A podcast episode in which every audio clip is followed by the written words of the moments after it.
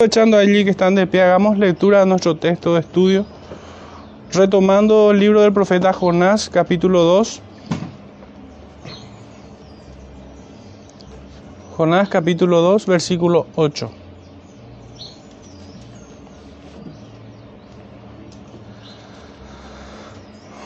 Dice así, los que siguen vanidades ilusorias, su misericordia abandonan. El Señor bendiga su palabra, hermanos medio nuestros, pueden sentarse.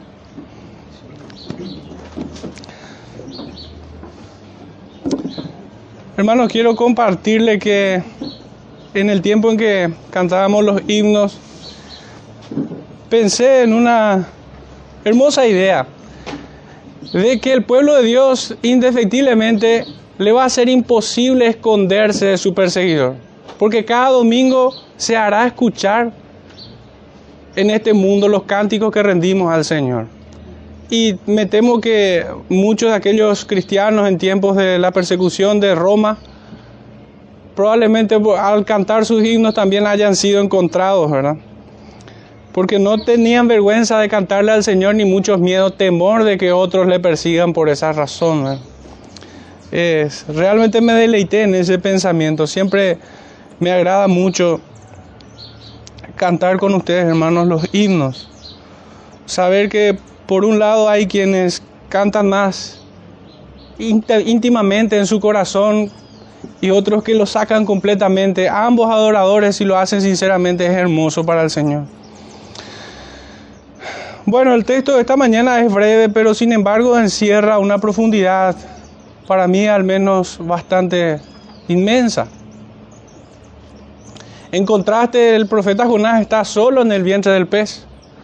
Lo que él acaba de exclamar lo dijo sin duda alguna guiado por el Espíritu Santo. Pero solamente él se pudo escuchar allí. Pensaba en una forma un poco jocosa que, que pobre del pez que no se intoxicó con todos los pecados que cargó con Jonás en su panza. Pero el Señor sin duda también tuvo misericordia de ese animal que terminó vomitándole al pecador a la orilla del mar. Y hay una hermosa analogía allí que eso prefiguraba la resurrección de nuestro Salvador, lo más hermoso que nosotros tenemos. Utiliza, incluso esto es similar a la forma en que una mujer también da luz a un hijo. Es hermoso. Lo que estaba oscuro sale a la luz, dio a luz. Y de la misma manera ocurrió con Jonás dos veces, al salir del vientre de su madre y al salir del vientre del pez. El título para este sermón, hermanos, dice así, Camino de vanidad es muerte y condenación. Nuestro texto termina con una palabra realmente esperanzadora, misericordia. Pero la palabra que le sigue es abandonan algo que es tan hermoso como la misericordia de Dios se convierte en algo tan terrible para el hombre cuando lo desprecia. Y eso tiene que ser por regla general para todos nosotros. Aquello que el Señor da al hombre, la vida, su perdón, su gracia, todos los bienes, los dones que Él, con los cuales dota a la humanidad. Son cosas preciosas, hermosas. Él lo hizo por el puro afecto de su voluntad. Por la palabra de su poder creó todo esto que vemos. Suelo decir que cuando observo la creación solamente hay una idea en mi mente. Y es que Dios, hijo, Dios dijo y existió. Su palabra es hermosa. Por eso toda su creación fue perfecta.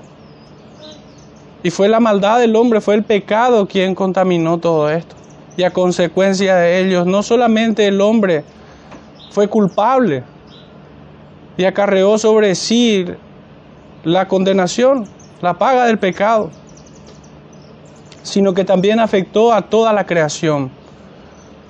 Aún hoy la tierra gime a causa de los escogidos del Señor.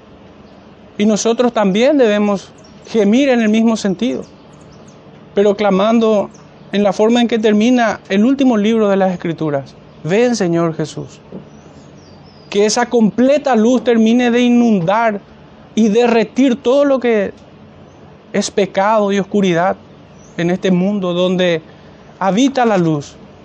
y vence la luz, pero en medio de las tinieblas. Esas tinieblas que muchas veces es más palpable en el corazón de los hombres que en la más densa oscuridad de la noche. Pero para introducir nuestro, nuestro tema, con todo propósito había escogido el primer salmo que leímos, el 144, donde nos hablaba de que la vida del hombre es vanidad y lo que habla es vanidad. Y aún lo que él piensa y puede codiciar en su corazón es vanidad. Y sin embargo no hay mejor texto, hermano, para hablar de esto que el que encontramos en Eclesiastés, donde el predicador nos habla acerca de este, de este punto. Dice Eclesiastés 1.1 en adelante, palabras del predicador hijo de David, rey en Jerusalén. Vanidad de vanidades, dijo el predicador. Vanidad de vanidades, todo es vanidad. ¿Qué provecho tiene el hombre de todo su trabajo con que se afana debajo del sol? Hermano, todo es vanidad. Todo lo que se aparta del Señor, todo aquel que hace a un lado en cualquier propósito o actividad de su vida, cualquier proyecto, cualquier poema o libro que uno pudiera escribir, es vanidad si hace a, Dios a un lado. Las palabras que no, no glorifican al Señor es vanidad. La vida del hombre es una vanidad en sí misma.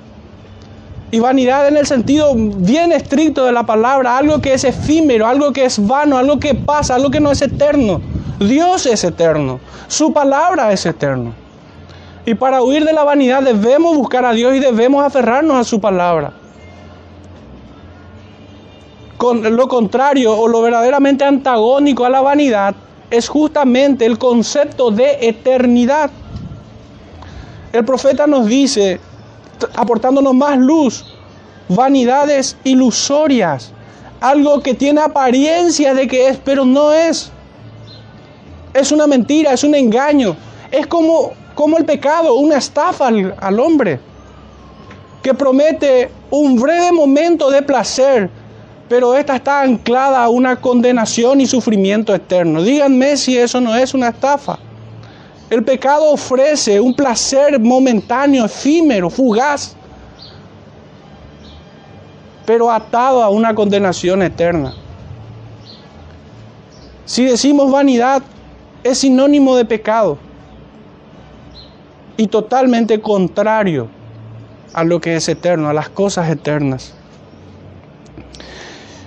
Sería importante entonces, hermanos, poder un poco conceptualizar esta, esta palabra y encontrar el verdadero significado que el profeta nos transmite, que no es limitado, que no es limitado. Cuando nosotros hablamos de vanidades también, las escrituras, debemos recordar esto, que a lo largo de todas las escrituras, cuando habla de vanidades y vanidades ilusorias, principalmente se refiere a toda idolatría a toda religión supersticiosa, a muñecos tallados en piedra, en palo, en oro, en plata. La escritura le da este, este uso también a esta palabra, pero no se reduce solamente allí. Por toda la introducción que acabo de hacer, bien pudieran ya haber pensado en el derrotero de Jonás hasta este punto que desechando la palabra del Señor y en sí mismo desechando al Señor, porque no hay quien pueda decir que escoge al Señor desechando su palabra. Eso es imposible. Él se estaba estaba yendo en pos de su vanidad y desechando aquello que es eterno, la palabra del Señor. Al punto que la consecuencia de ello iba a ser la muerte. Dios se iba a cobrar. Pero miremos un poquitito su significado actual de que es vanidad. Significa que está vacío de contenido. Fruto que no contiene semilla en la cáscara o está seca o podrida. Que es inútil o incapaz de producir provecho. Que carece de fundamento o justificación. En un sentido formal que es irreal o no tiene existencia verdadera. Ilusorio o ilusoria, vanidad ilusoria, vanidad es ilusoria.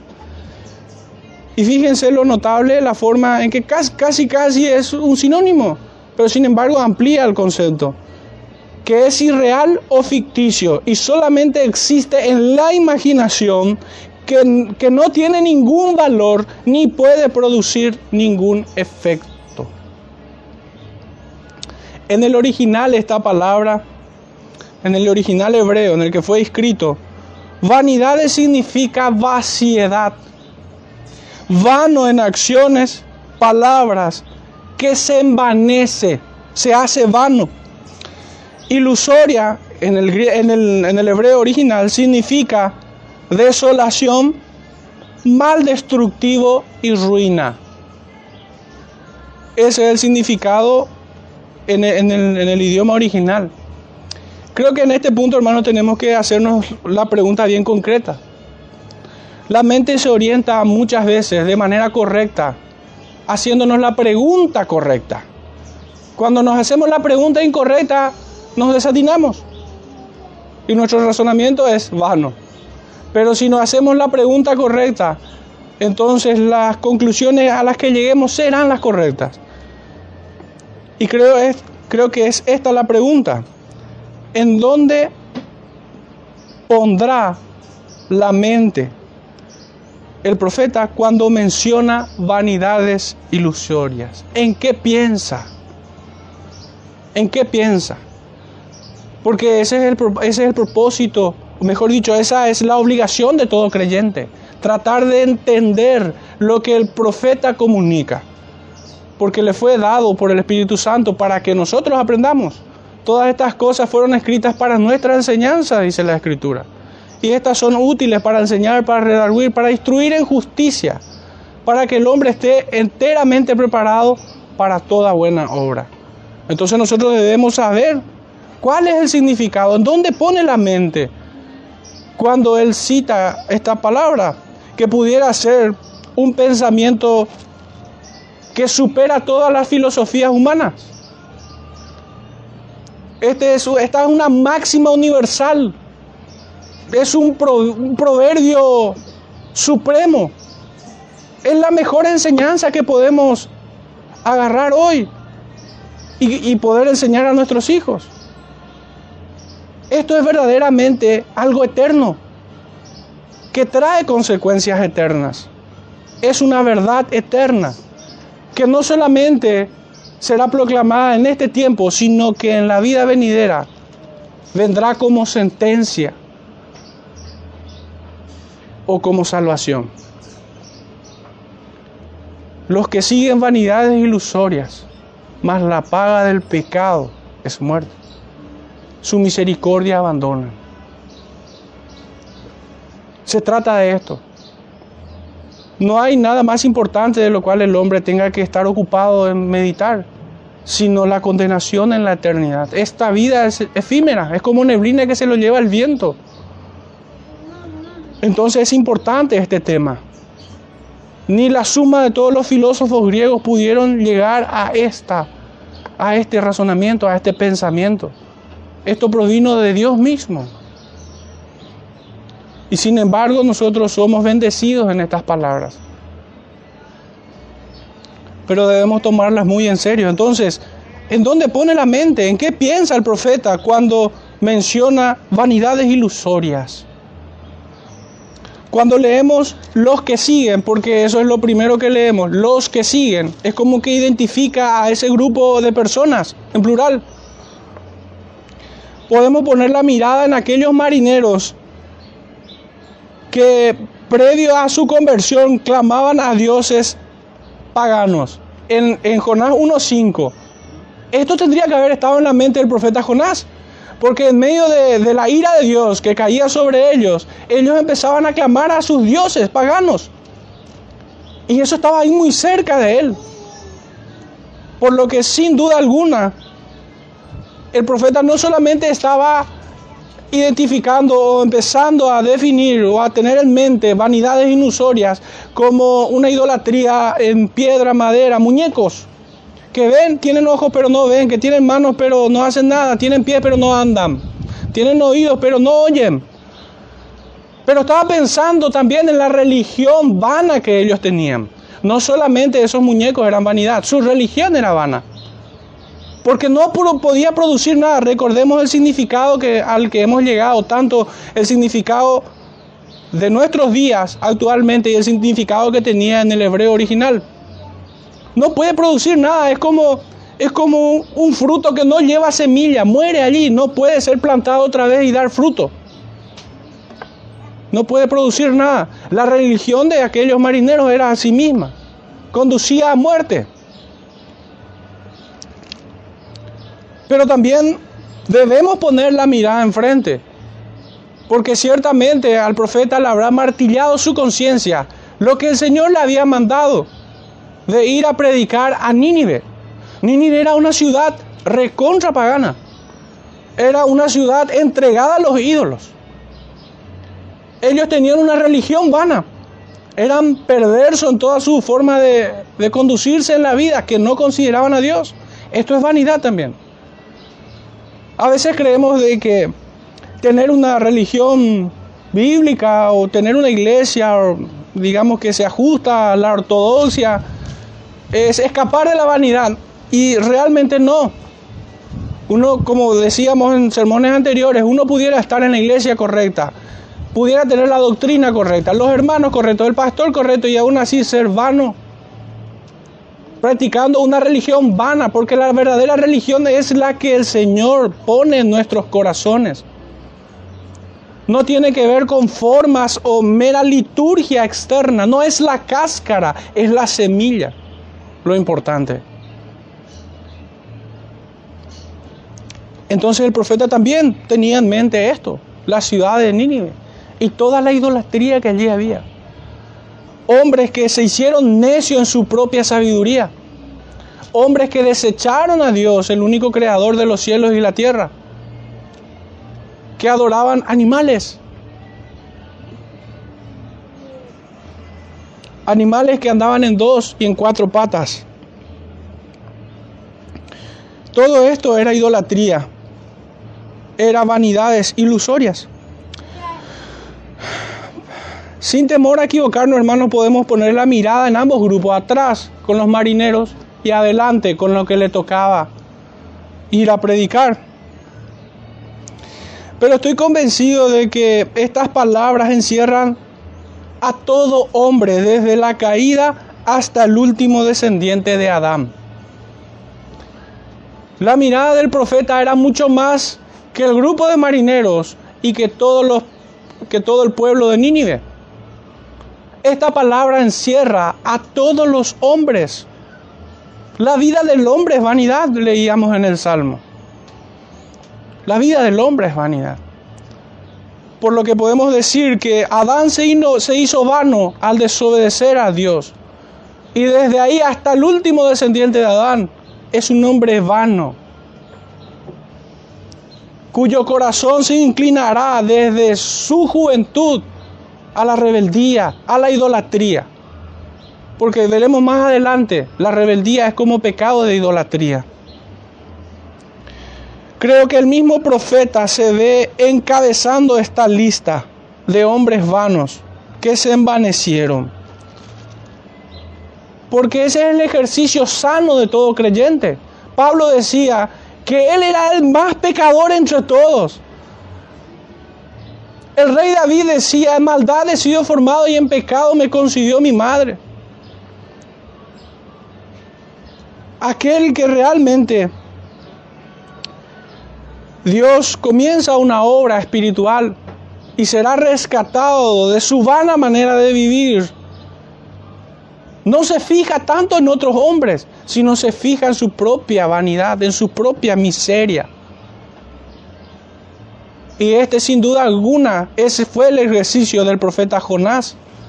Todo el capítulo 2 que hemos leído, hasta aquí, hasta el versículo 7, él reconoce la justicia de Dios. reconoce su condición de pecador, reconoce su necesidad también de Cristo y que todo lo que le acontecía era a causa del pecado. Él verdaderamente vio su pecado y se escandalizó y rogó al Señor que no fuera dejado en, en esa condición, sino que en fe creyó al Señor que Él lo rescató y que su alma no estaba ligada ya a la vanidad, sino a su palabra en fe. Creyó al Señor y su fe le fue contada por justicia. Fruto de, fruto de esta internalización, de esa meditación en sí mismo y con lo que tenía atrás y adelante, él dice esto, vanidades ilusorias. Él no escapa a su propia máxima, a su propia enseñanza. De hecho, él lo aprendió en vida, allí. Todo lo que él había hecho hasta aquí era vano. En palabras de Calvino acerca de este, de este punto, dice él, el sentido es que tan pronto como los hombres que se alejan de Dios se alejan de la vida y de la salvación, y que nada retienen porque de propia voluntad desechan todo lo bueno que pueda esperarse y desearse. Fin de la cita. Las palabras del profeta entonces, hermanos, debemos creer que son frutos de una profunda meditación en sus acciones y consecuencias, embarcándose en su rebeldía y desatino. Se terminó descarriando apartándose de los designios de aquel que es Dios eterno, cayendo en una espiral de dolor y muerte. Sus pies se apresuraban a derramar su propia sangre, hasta que Jehová quebró su orgullo, lo venció e inclinó su corazón en arrepentimiento y fe, arrebatándolo de su desvarío y trayéndolo al camino recto, sanándole su mente de tal forma que desechó su rebeldía y obstinación. Y acá quiero leer el texto que había mencionado anteriormente. El Señor le rescató de estas dos cosas, de su rebeldía y de su obstinación. Dice el texto de 1 de Samuel 15, 23, como pecado de adivinación es la rebelión y como ídolos e idolatría la obstinación.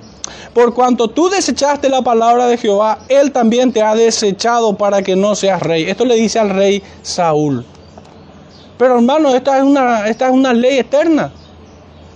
Aquellos hombres que se envanecen en su rebelión en contra de la palabra del Señor, pecan como pecado de adivinación y aquellos que se rebelan son idólatras. Lo que pasa es que es complicado a veces ver un ídolo un tanto abstracto, porque el ídolo aquí no es madera, piedra, oro ni plata, es uno mismo. Uno mismo se hizo ley para sí mismo, convirtiéndose en su propio Dios, siguiendo su propia voluntad. Es lo que hizo justamente Samuel, eh, Saúl, perdón, el rey Saúl. Saúl no esperó, Saúl no cumplió lo que se le había dicho. Él hizo como quiso, y aunque era correcto en las formas en las que él ofrecía aquel sacrificio a Jehová, su sacrificio era vano. Era vanidad. Su religión, aunque en apariencia tenía las formas de la ortodoxia, era vana su religión. Él era un hombre vano en su rebelión y en su obstinación. Se hizo vano. El profeta había visto con claridad la ira de Dios por sus pecados, alejándose de su misericordia, pero aprendió la lección. Y ahora le escuchamos decir, los que siguen vanidades ilusorias, entre paréntesis, como yo, su misericordia abandonan. Qué simple y categórica son sus palabras. Lo estaba viviendo en carne propia. Pero hay otra promesa, hermanos, porque no solamente debemos hablar de en un sentido negativo, porque el Proverbio 28:13 también nos habla de aquellos que confiesan sus pecados, Aquellos que encubren primeramente dicen no prosperarán, pero el que los confiesa dice, y se aparta de ellos, cosa que vemos que hace el profeta, alcanzarán misericordia. Arrepiéntanse, fue el mensaje del profeta Joel. Quizás Dios arrepienta y traiga, traiga bien y misericordia sobre aquellos. Esto más bien es una promesa con certeza, pues Dios no desprecia un corazón contrito y humillado. Dios es galardonador de los que le buscan, pero en aquellos quienes en sus rebeldías son obstinados, su misericordia abandonan.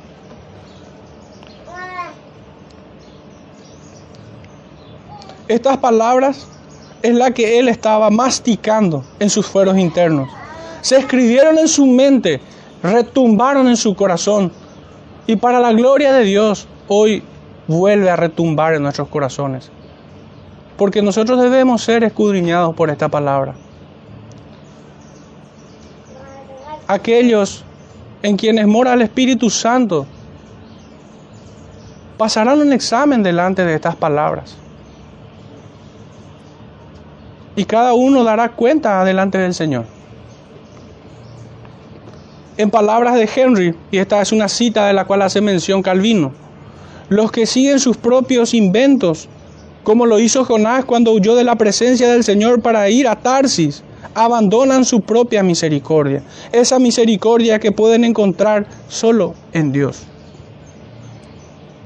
En la Septuaginta dice la forma en que fue traducida esta palabra del hebreo al griego por primera vez, dice cosas vanas y falsas, como nuestra propia opinión, como nuestra rebeldía como nuestro orgullo, como nuestras acciones desobedientes a la voluntad del Señor.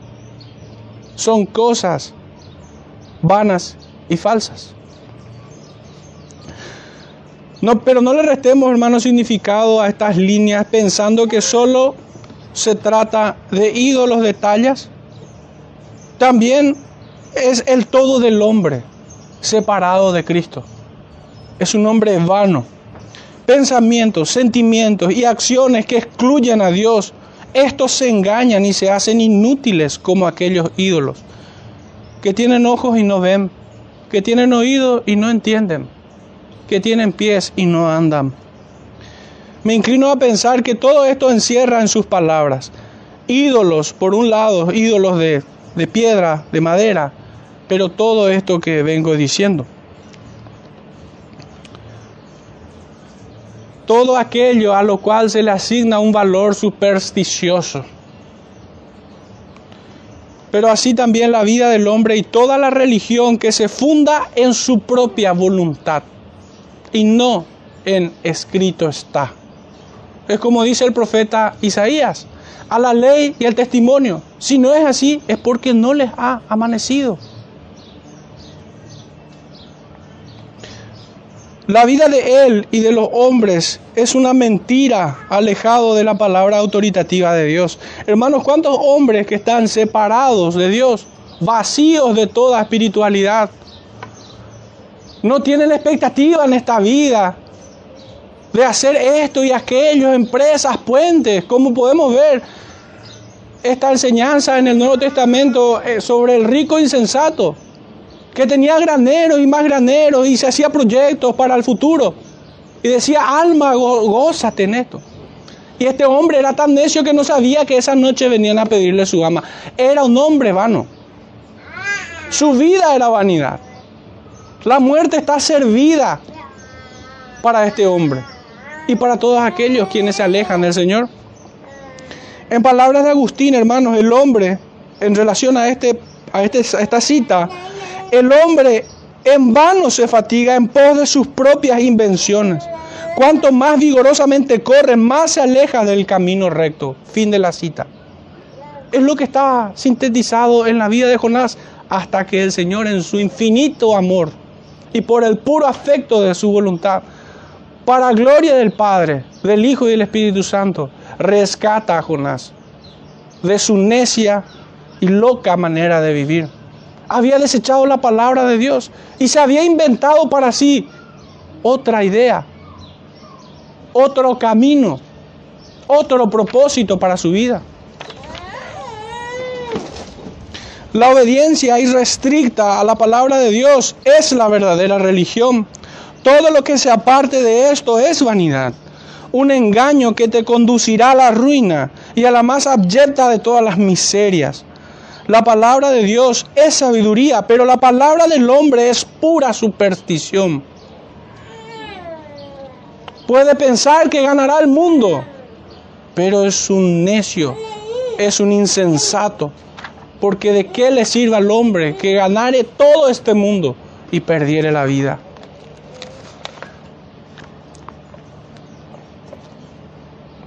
Hermano, pero este es este es un tema muy amplio que va a ser imposible poder desarrollarlo en su totalidad. Tratemos un poquitito de, de hacer un poquito una vista un poco más amplia de, este tema.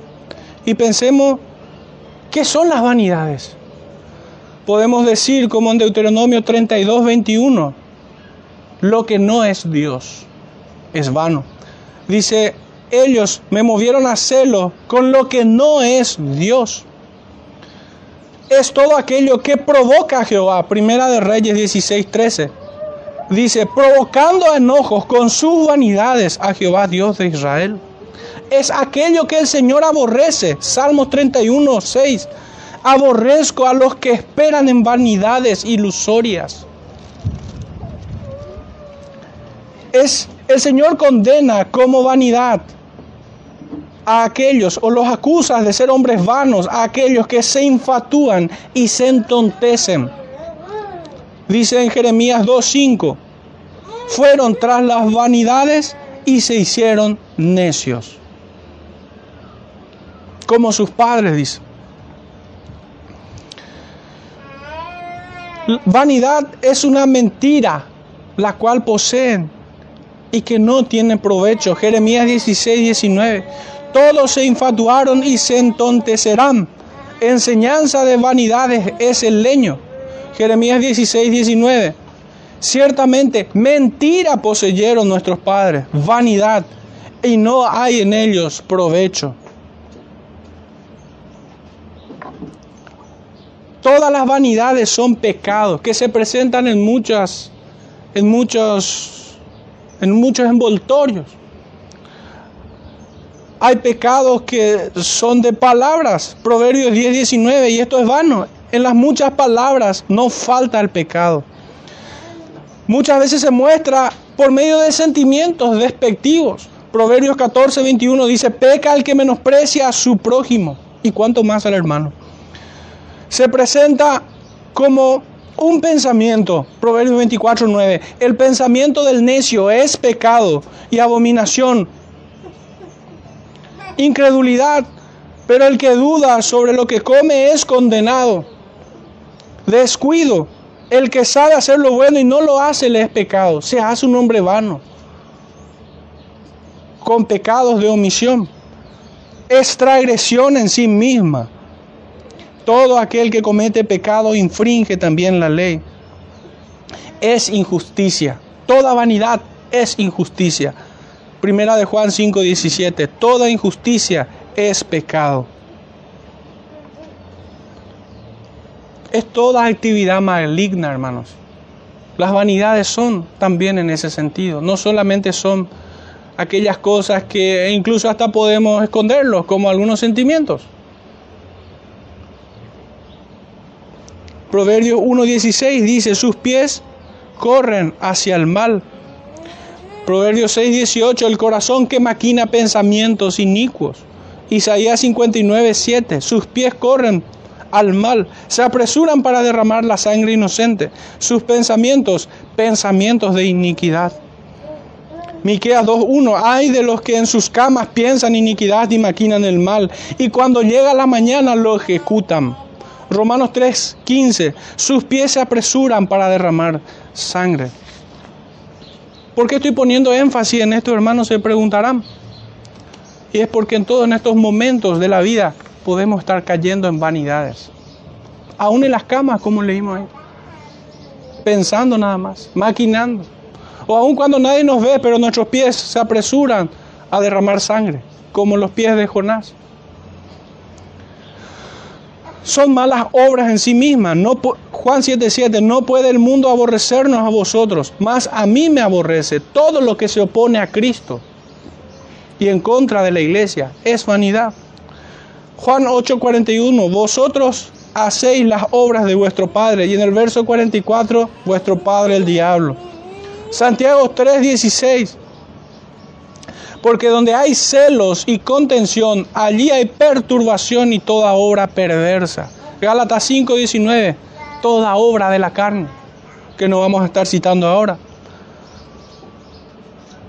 Segunda de Pedro 2.8, viendo y oyendo los hechos inicuos de ellos.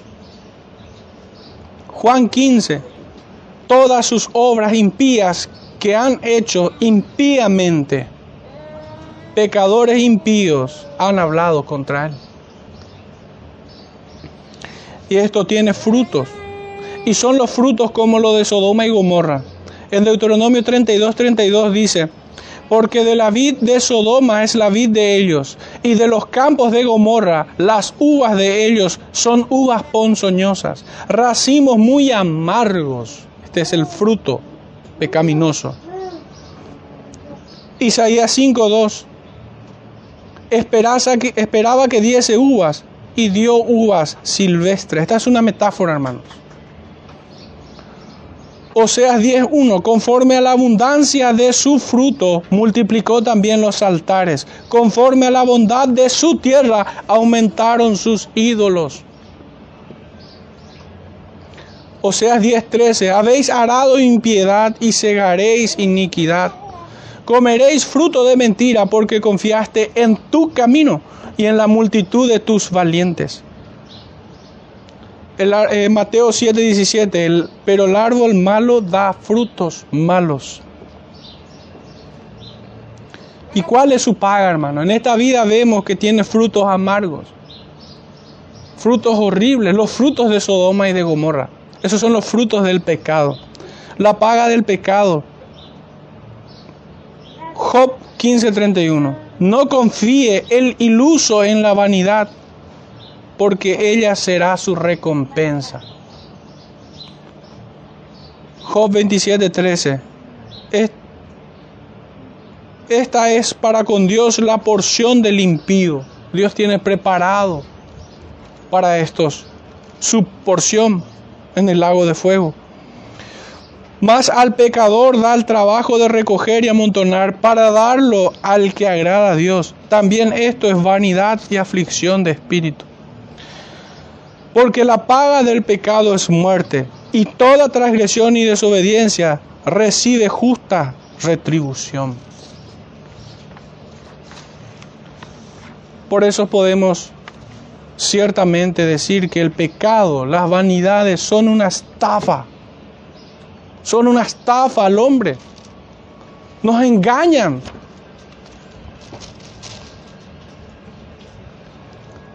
y trae frutos amargos y tiene consecuencias terribles. Su retribución es horrible. El Señor nos habla de que visita la maldad de los padres sobre los hijos. Éxodo 25. Que Él castigará a ellos por su pecado. Éxodo 32, 34. Y que da el pago en persona al que le aborrece, destruyéndolo. Y no se demora con el que odia en persona le dará el pago. Deuteronomio 7:10. No se apartará jamás de tu casa la espada. Imagínense que este castigo era sobre un hijo suyo, uno que tenía el corazón conforme al corazón de Dios. Así de serio es el pecado y la vanidad. Su iniquidad volverá sobre su cabeza, Salmo 7:16. Su espada entrará en su mismo corazón, 37:15, Salmos recompensará y dará el pago en su seno. Isaías 65, 6. Esta es la retribución. La ciega del pecado es decepcionante, infructuosa. Isaías 17, 11 nos dice de que en el día de la angustia y del dolor desesperado. Será la retribución y la ciega que recogerán el hombre vano.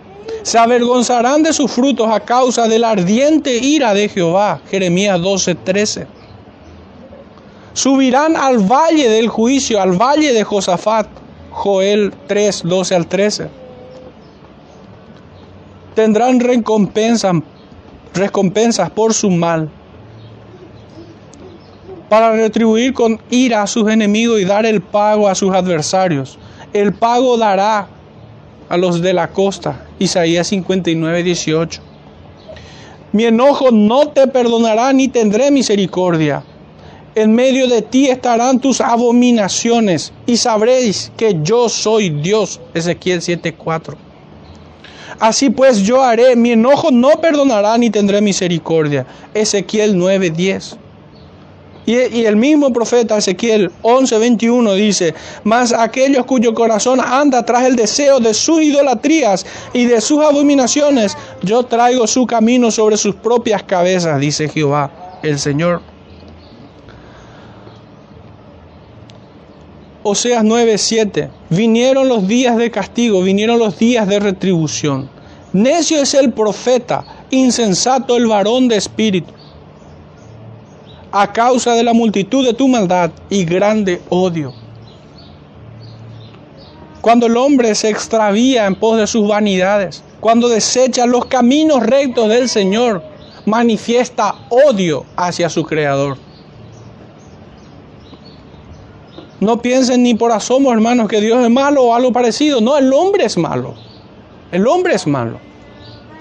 El hombre es el que provoca celo, que provoca ira al Señor. El Señor no se goza con la muerte del impío. El Señor llama al arrepentimiento para que escape de su necia forma de vivir. Porque es justo delante de Dios pagar con tribulación a los que atribulan. Y fíjense la palabra que usa, es justo, no es maldad, no es odio, es maldad, es perdón, es justicia. Es justicia, no es maldad porque es justo delante de Dios pagar con tribulación a los que os atribulan. Definitivamente, la aflicción está ligada a la vanidad.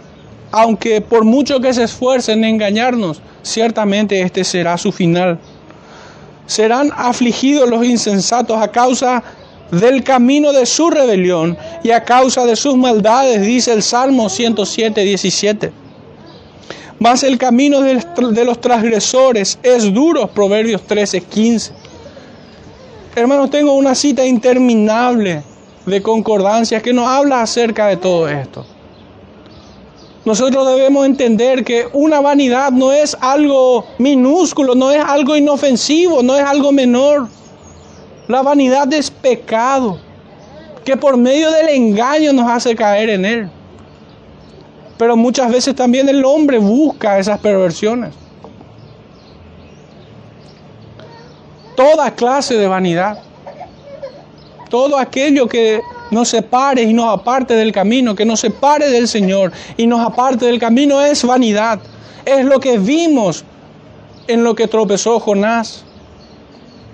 Pero gloria a Dios que vemos la misericordia de Dios, que vemos su gracia.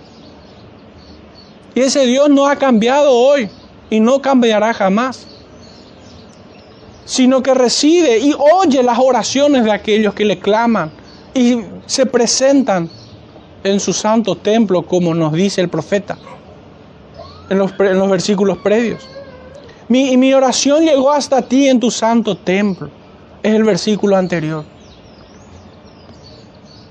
¿Qué propósito tiene el estar revisando tantos versículos que en apariencia son malos? Y es el propósito más santo que pudiera tener. Hacernos huir de nuestras vanidades. Que nos escandalicemos cuando veamos una de estas vanidades en nosotros. Sabiendo y conociendo cuál es su fruto. Cuáles son las consecuencias eternas que recaen sobre los hombres que persiguen vanidades. El pecado es destructivo. Esta era parte de sus definiciones que leímos en el, en el original hebreo. El pecado es destructivo.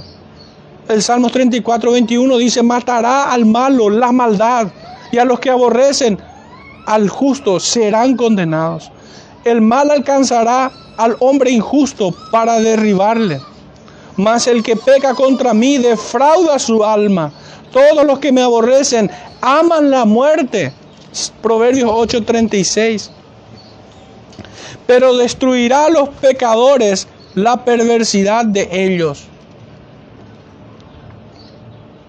Así es el que sigue el mal o hace para su muerte. La boca del necio es quebrantamiento para sí y sus labios son lazos para su alma. Proverbio 18, 7. La apariencia de sus rostros testifica contra ellos porque son como Sodoma, publican su pecado y no la disimulan. Ay del alma de ellos porque amontonaron mal para sí. Isaías 3:9. Ancha es la puerta y espacioso el camino que lleva a la perdición, y muchos son los que entran por ella. Por el pecado, tomando ocasión por el mandamiento, me engañó. El pecado me engañó y por él me mató. Romanos 7:11. Y fíjense en esto. Primera Timoteo 6, 9, porque los que quieren enriquecerse caen en tentación y lazos y en muchas codicias necias y dañosas que hunden a los hombres en destrucción y perdición. Su destino es que serán cortados de la presencia de Dios. Salmos 37, 2. Los hará descender a aquellos en el pozo de su perdición. Los hombres sanguinarios y engañadores no llegarán la mitad de sus días. Salmos 55, 23. Beberán el vino fermentado, beberán todos los impíos de la tierra. Salmo 75, 8.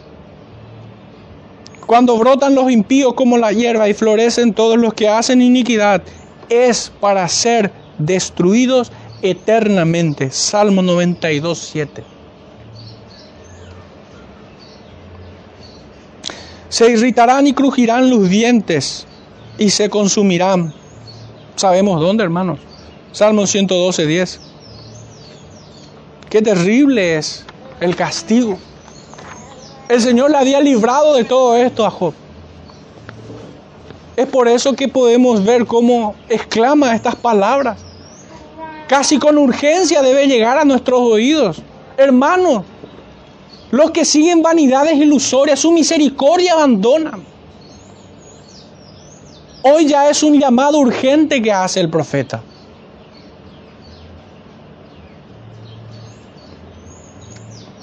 ¿Qué hace el Espíritu Santo a la iglesia de hoy? Es un camino de locura, Salmo 49, 3.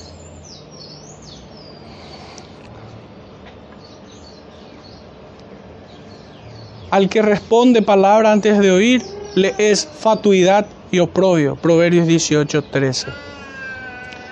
Como perro que vuelve a su vómito, así es el necio que repite su necedad. Y esta imagen es terrible. Eclesiastés 10.1 dice, las moscas muertas hacen heder y dar mal olor al perfume del perfumista. Así una pequeña locura al que es estimado como sabio y honorable. La imagen tan horrible de las moscas que hacen o que producen hedor en el perfume del perfumista. Así es, dice, una pequeña locura al que es estimado como sabio y honorable. Job era un hombre sabio, era un profeta del Señor. Y una pequeña locura le hizo apestar en su vida. Porque apesta, hermanos, la desobediencia de los hombres. Apesta. Dios es santo y puro de ojos.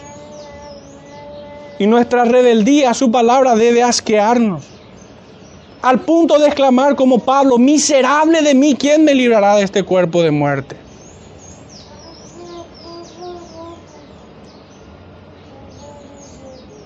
Demos gracias al Señor, que aún hoy es día de salvación. Aún hoy es tiempo de poder meditar en nuestros caminos, como lo hizo el profeta, y buscar en la presencia del Señor aquel que intercede por nosotros, al único mediador entre Dios y los hombres. En la mente del profeta debemos también ubicar la persona del Salvador, a Cristo. Porque Él no tenía otra forma de acercarse al trono de la gracia. Él no tenía nada que ofrecer. Toda su justicia eran como trapo de inmundicia. Aún sus palabras más elogiosas eran labios lisonjeros. Si no fuera por el Espíritu de Cristo que estaba en él. Si no fuera por el mérito del Salvador, el Rey de Israel, de la Israel celestial. Si no fuera por el crucificado, que fue propicio a él y lo es a todo pecador. Finalmente, hermanos, para ir concluyendo, haciendo una reflexión, una introspección. La voluntad rebelde y obstinada del hombre es tan vacío e inútil como los ídolos.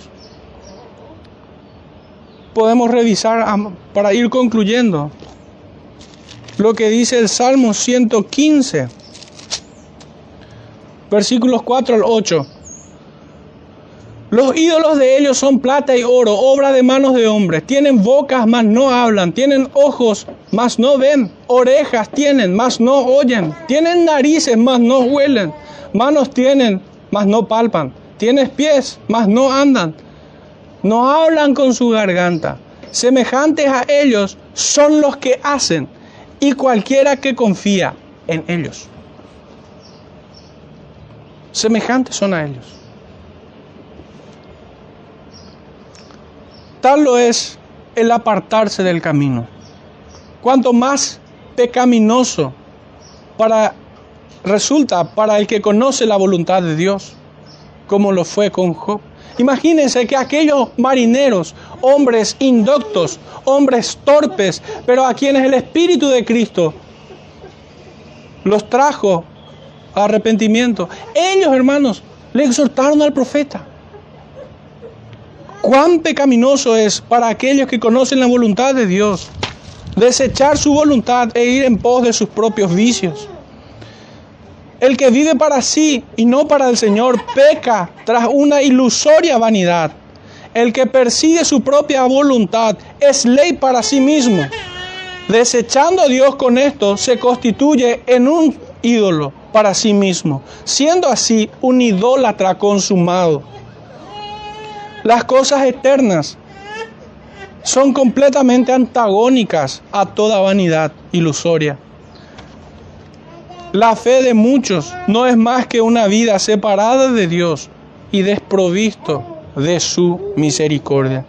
Hermanos, oremos al Señor, rogándoles que nos salve de nosotros mismos, que nos salve de nuestra propia vanidad. Ciertamente Él nos salva de la condenación eterna, nos salva de la esclavitud del pecado, pero queda un enemigo dentro, somos nosotros mismos. Somos nosotros mismos que nos engañamos, haciéndonos más sabios muchas veces que el consejo de Dios. Oremos al Señor, hermanos. Padre Santo, en esta mañana te rogamos, te suplicamos, Señor, te imploramos que podamos, Señor, nosotros menguar. Derrótanos, Señor. Derriba cada argumento que se levanta en contra tuya. Corrige nuestros pasos, Señor. Endereza nuestras rodillas. Inclínanos como juncos, Señor, delante de tu altar, rogando misericordia. Rogándote, Señor, que tu voluntad se nos sea manifiesta claramente, Señor. Y darnos la fuerza, el coraje y la voluntad y predisposición para cumplirlo sin tardanza. Te rogamos esto, Padre, porque no podemos hacer nada separados de ti. Te rogamos, Señor, que en todo seamos guiados por tu Santo Espíritu. Gracias por nuestro hermoso Salvador, tu Hijo amado, a quien glorificamos, Señor, en nuestras vidas. En el nombre de nuestro Salvador Jesucristo oramos. Amén.